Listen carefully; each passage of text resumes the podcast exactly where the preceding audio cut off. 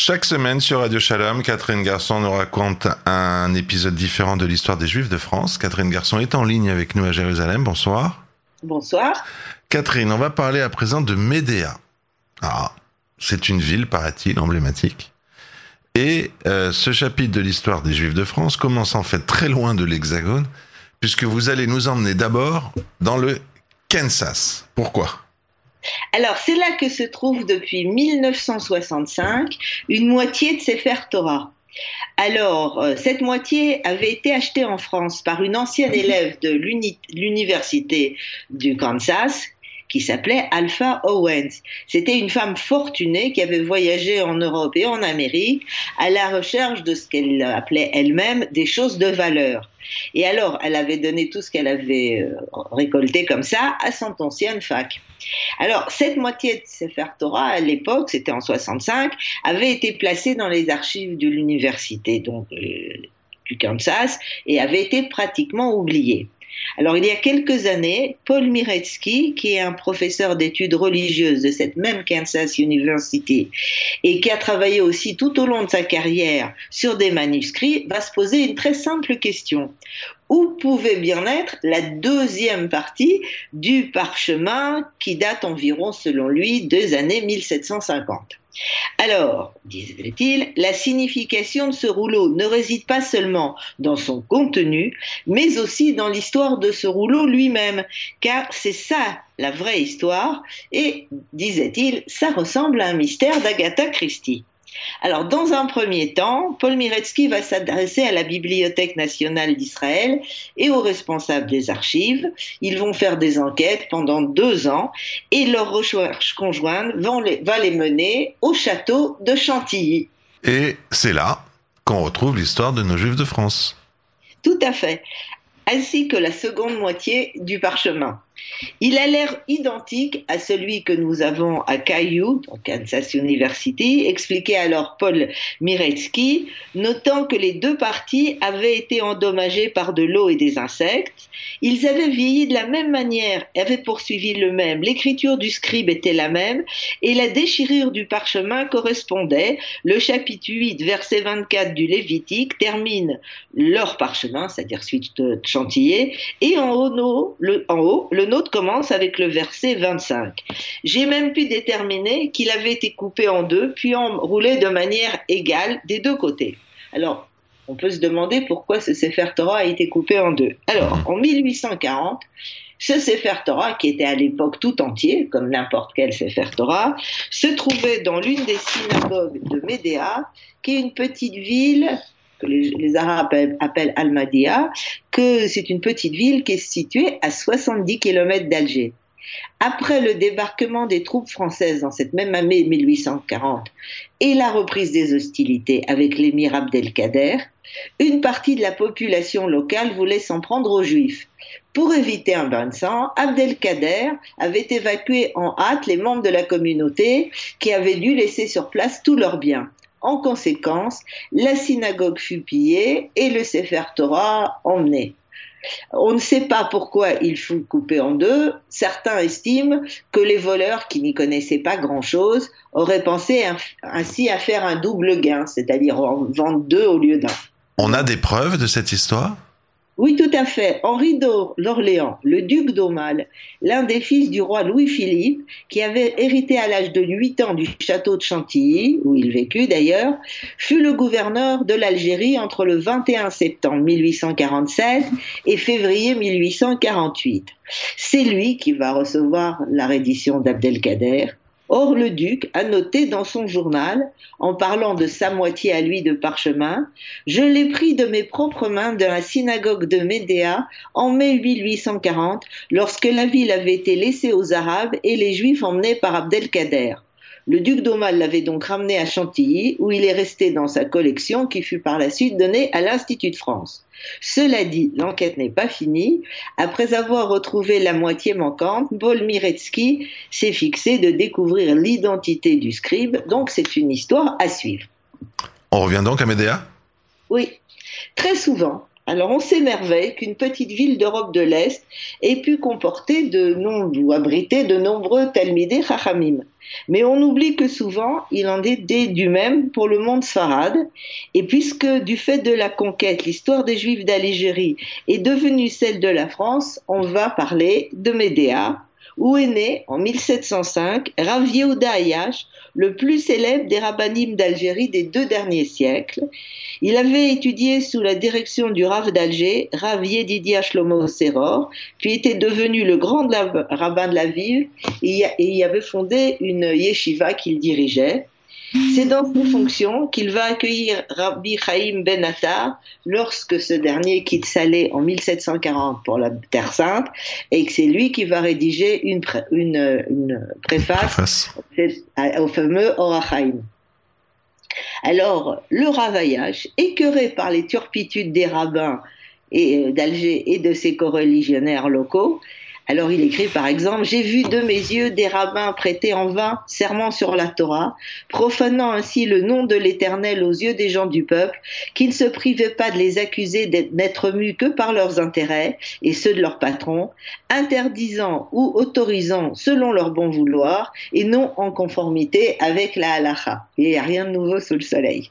Du coup, le Rav Ayash va partir, va quitter son poste à Alger, va d'abord aller à Livourne, puis à Yerushalayim, où il meurt en 1817. Reconnu tant par le monde ashkénaze que par le monde sfarad, il laisse plusieurs écrits, dont le plus connu, connu Bet Yehuda, est un commentaire du Shulchan Aruch et, qui contient euh, la vision la plus complète des coutumes religieuses particulières à la communauté d'Alger.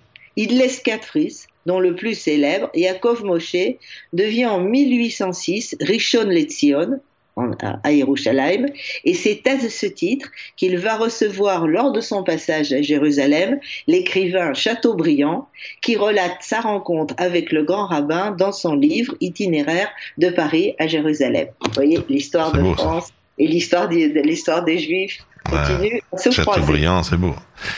Alors sur place à Médéa, il y a d'autres rabbins qui peuvent euh, attirer notre attention? Tout à fait. Il y a tout d'abord le Rav Yoshua El-Kaïm, qui va être le grand rabbin de la ville entre 1831 et 1861, ce qui fait que ce kabbaliste a pu être au même temps le conseiller du B local, comme son collègue le Rav Tzion Cohen, et le grand rabbin de la ville sous les Français après la prise de Médéa en 1840 dont on a parlé tout à l'heure. Vu son importance, sa tombe était devenue un lieu de pèlerinage. Généralement, on montait sur sa tombe à l'Akba Omer. Alors, il faut noter aussi au passage que lorsque Médéa était passé sous domination française, il y avait sept synagogues dans la ville et c'était une petite ville avec quelques centaines de juifs qui y vivaient. Il n'y en aura plus que trois jusque presque à l'indépendance de l'Algérie. Cette ville est aussi le lieu de naissance du grand rabbin Meir Jaïs, qui est né en 1907 à Médéa et qui fut longtemps, comme on le sait, le grand rabbin de Paris entre 1955 et 1979. Et donc, il faut aussi parler du dernier rabbin de la ville, non? Oui, tout à fait. Dont la mort est emblématique, en fait, de ce qu'ont vécu les certains des Juifs en Algérie. Alors, le 27 mars 1957, on tire, quand on dit on tire, c'est des membres de la LN ou du FLN, sur le rave de Médéa, Jacob Chekroun, au sortir de sa synagogue. Grièvement blessé, celui-ci est transporté dans un hôpital à Alger, où il meurt des suites de ses blessures. Cet attentat marque le début de la fin de la présence juive locale. La ville, la ville va se vider progressivement de ses juifs.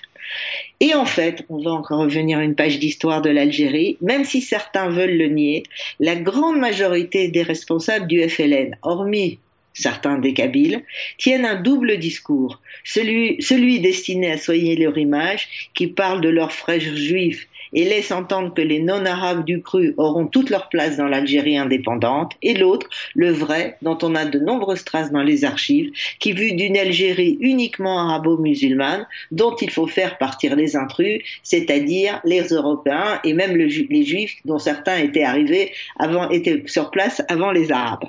Dans ce but, des Juifs sont enlevés ou assassinés. À Médéa, outre le rabbin, dix autres juifs sont assassinés.